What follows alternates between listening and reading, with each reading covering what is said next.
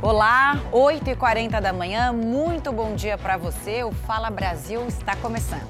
Agora nós vamos ver mais de perto o que é notícia em São Paulo. Quem está chegando é o Eleandro Passaia. Ótimo dia para você, Passaia. Ótimo dia para você também, minha amiga. Tudo azul por aí, hein, Camila? Vem cá, vamos começar então falando da lentidão nos trens da CPTM agora de manhã em São Paulo. O Rafael Ferraz. Situação complicada aí no Brasil, hein? Imagens ao vivo do alto com o helicóptero da Record e aqui por terra contigo, Rafinha. Mais uma vez a circulação de trens aí comprometida, né, Passaia? Mais uma vez, bom dia para você e também para quem nos acompanha. Roberto Bergamini vai mostrar para a gente então. Veja só a situação aqui no Brás, região então oeste da capital paulista, gente. Uma, um fluxo ainda maior, porque, segundo a CPTM, deu um problema de energia na linha 7 Rubi, que sai então de Jundiaí, que vai até Rio Grande da Serra. Porém, até ali em Franco da Rocha, a linha estava com problema de energia, comprometendo então toda essa circulação. Como é que está agora, então, essa, esse trabalho da CPTM? Segundo a assessoria de imprensa, gente, os trabalhos já foram realizados e aí demoram um pouco para o usuário é, perceber, então, essa normalização.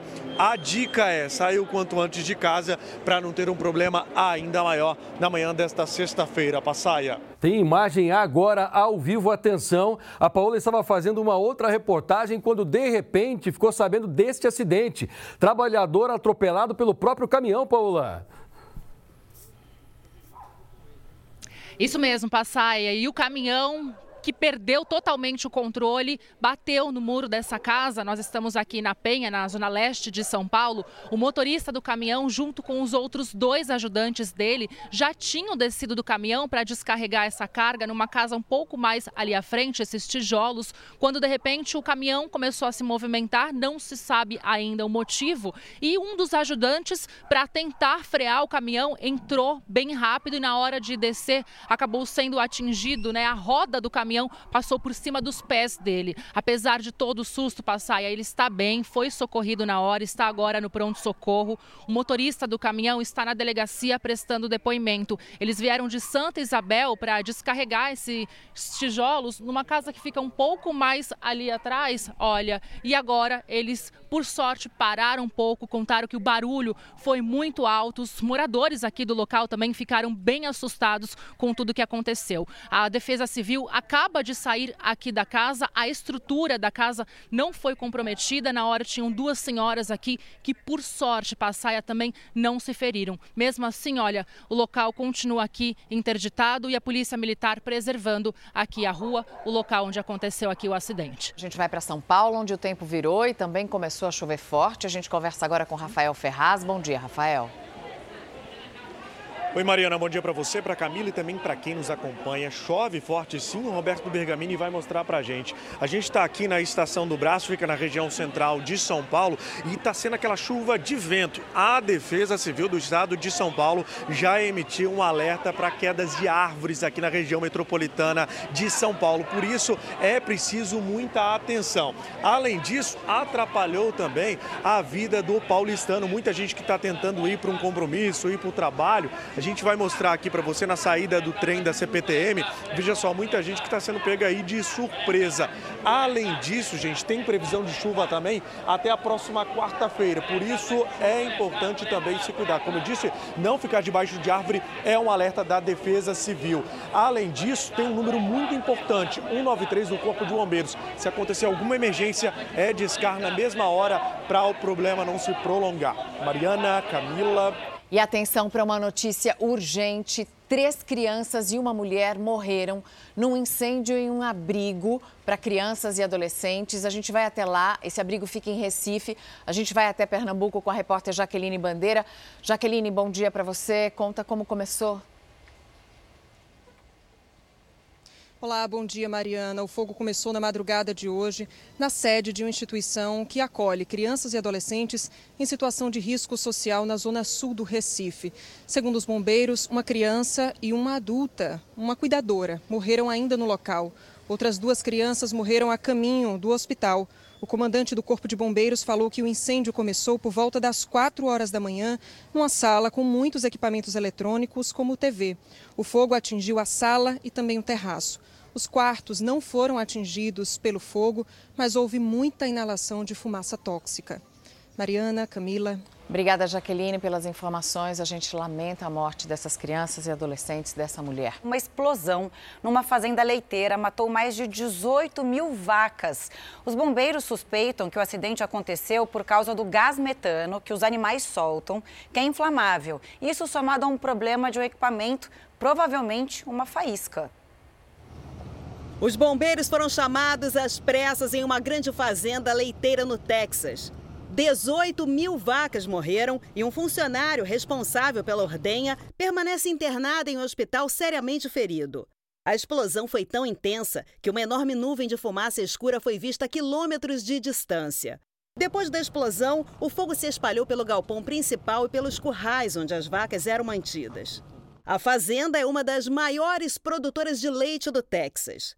Segundo a polícia local, a suspeita de que a tragédia tenha sido desencadeada no galpão por defeito em uma das máquinas, que suga o estrume e a água. Na agropecuária, a digestão dos bovinos é a principal fonte de emissão do gás metano, o segundo principal gás causador do efeito estufa.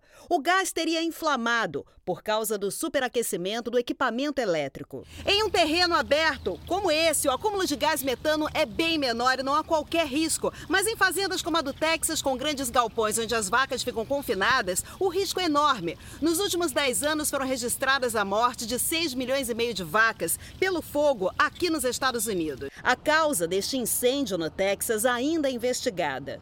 Estima-se que a fazenda teve um prejuízo de mais de 180 milhões de reais.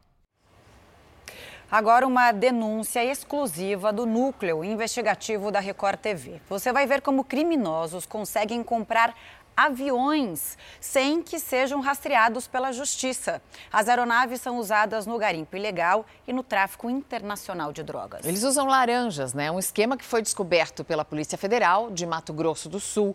Os aviões são colocados no nome de pessoas comuns, pessoas que têm renda tão baixa que chegam até a receber dinheiro de programas sociais do governo federal. Um avião desses de pequeno porte decola, muitas vezes o plano de voo é desconhecido, assim como o verdadeiro dono das aeronaves. O depoimento dessa testemunha para a Polícia Federal do Mato Grosso do Sul, obtido com exclusividade pelo jornalismo da Record TV, revela detalhes de como os criminosos conseguem comprar aviões sem que sejam rastreados pela justiça. Em nome da mulher, estava uma aeronave no valor de 400 mil reais.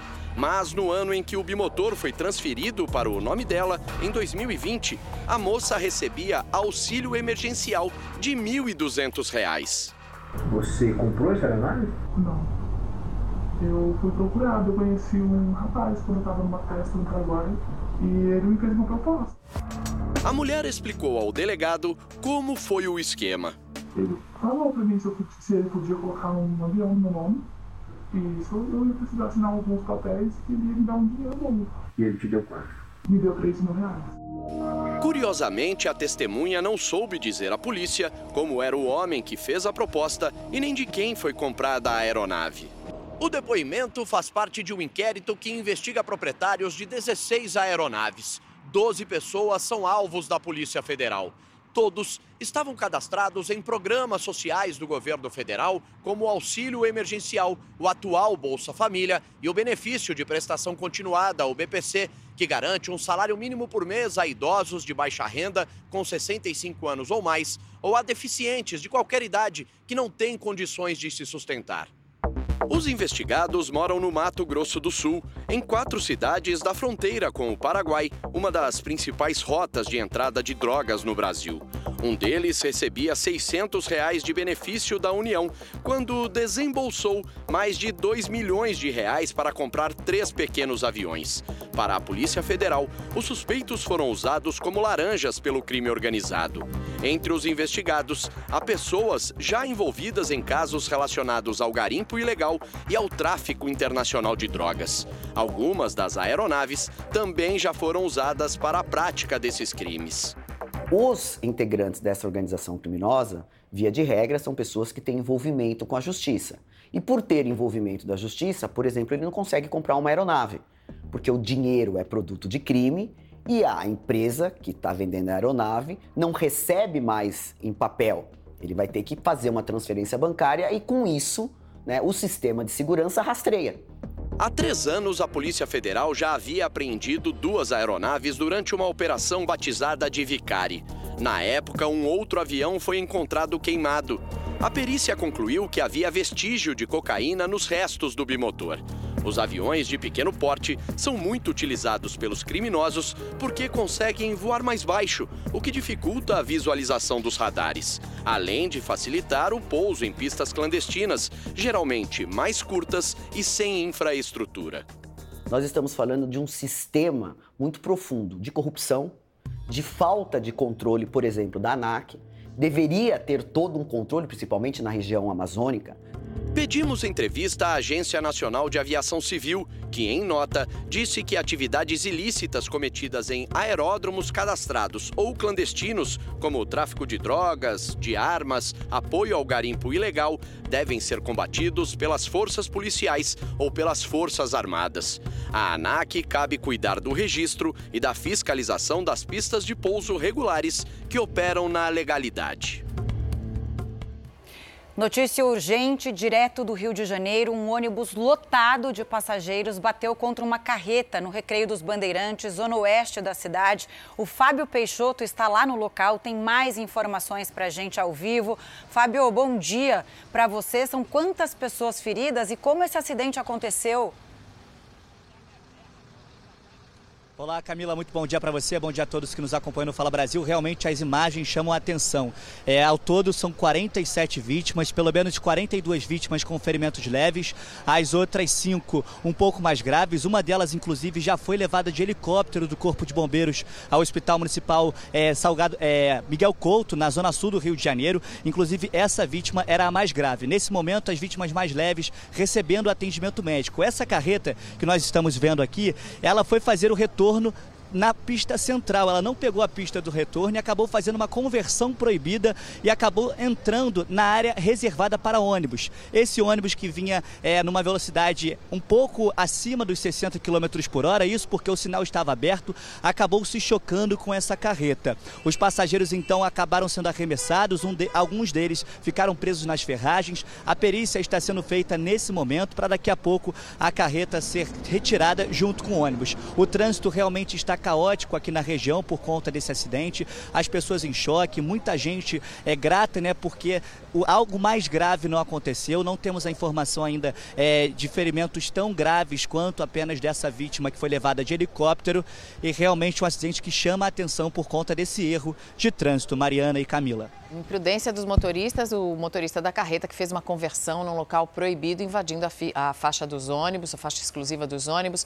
Obrigada, Fábio Peixoto, pelas informações. Os duelos épicos são uma marca da superprodução Reis. E a série, que chega a uma nova temporada na próxima segunda-feira, anota aí, hein? Vai trazer novidades em suas batalhas grandiosas. É, além de retratar a jornada completa do Rei Davi, a superprodução também vai mostrar como os exércitos de 3 mil anos atrás evoluíram nas suas técnicas e armamentos.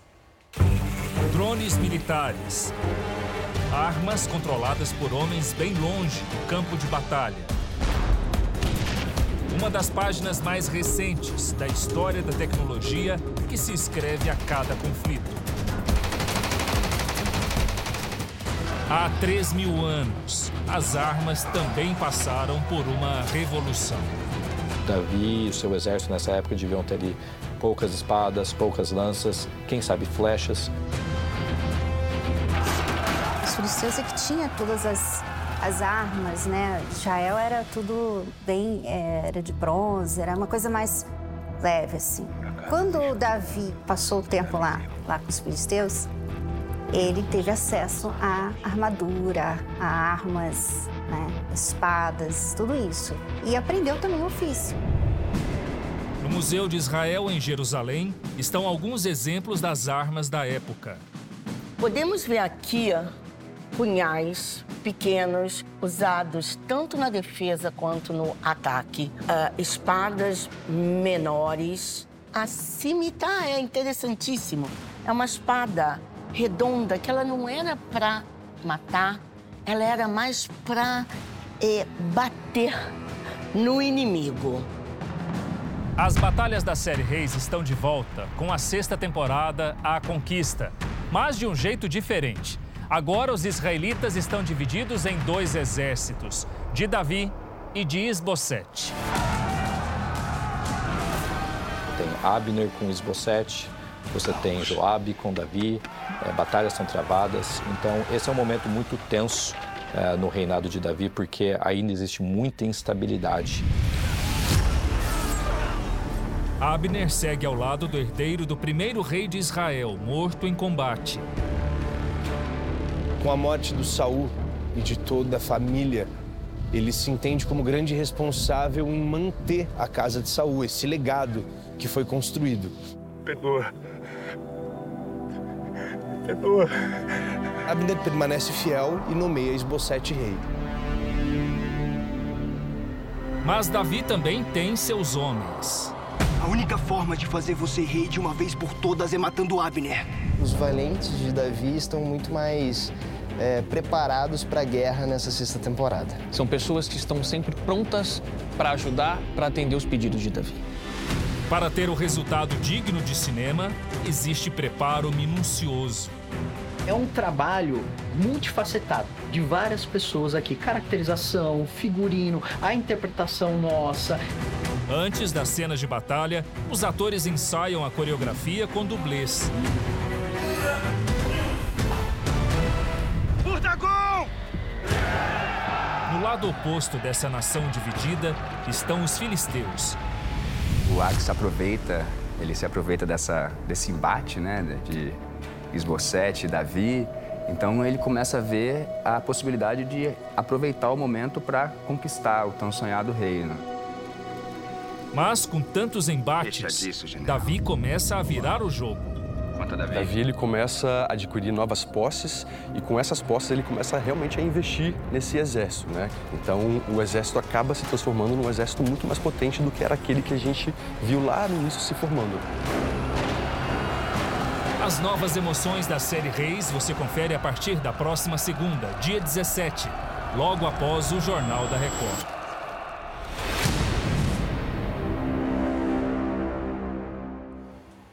E para acompanhar todas as novidades dessa superprodução, acesse r7.com. Lá você encontra os bastidores, fotos e vídeos exclusivos das gravações.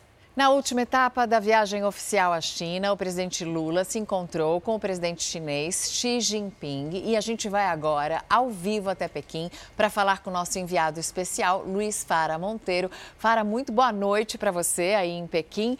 É, o que é que saiu desse encontro entre os dois presidentes?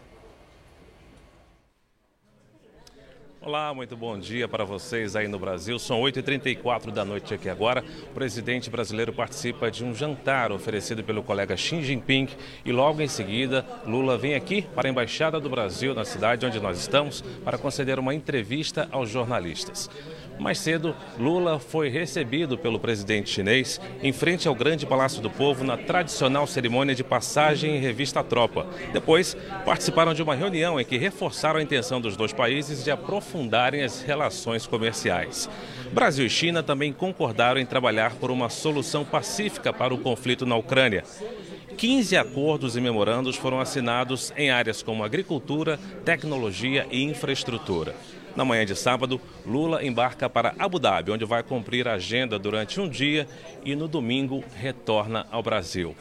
Mariana e Camila. E vamos com mais notícias de São Paulo. Conversamos com Eleandro Passaia. Passaia, uma manhã complicada aqui na capital paulista. Voltou a chover forte, né? É, tá chovendo forte sim, Camila. E para nós que moramos aqui em São Paulo, choveu, você já fica pensando, e aí, será que tem estrago, tem problema? Olha a imagem da Paulista agora, Camila, você que está me assistindo aqui agora. É a Paulista molhada demais. Outro ponto aqui de São Paulo, vamos conversar com a nossa repórter Tainara Figueiredo. A chuva te pegou de surpresa aí, Tainara, onde que você está agora? Bom dia. Pegou sim, Passaia, bom dia para você, bom dia para todo mundo. Nós estamos aqui na Barra Funda, Zona Oeste de São Paulo, mas neste momento a chuva está um pouco mais fraca. Por volta das 6 horas da manhã, acredite, Passaia, nossa equipe foi presenteada com um lindo nascer do sol na Marginal Tietê, mas duas horas depois fomos surpreendidos pelo temporal, pela chuva que atinge vários pontos da capital paulista nesta sexta-feira. Por isso, alerta para alagamento os motoristas precisam ter atenção redobrada, porque essa chuva pode vir acompanhada de raios e ventos fortes que podem ocasionar né, a queda de árvores. E para o fim de semana, todo mundo quer saber né, se essa chuva vai continuar, né? Passar. A expectativa é que amanhã o clima fique bem parecido com o de hoje, com essa chuvinha, sempre com nuvens, mas no domingo o sol deve aparecer mas também entre nuvens. Fala Brasil, termina aqui. Um ótimo dia para você.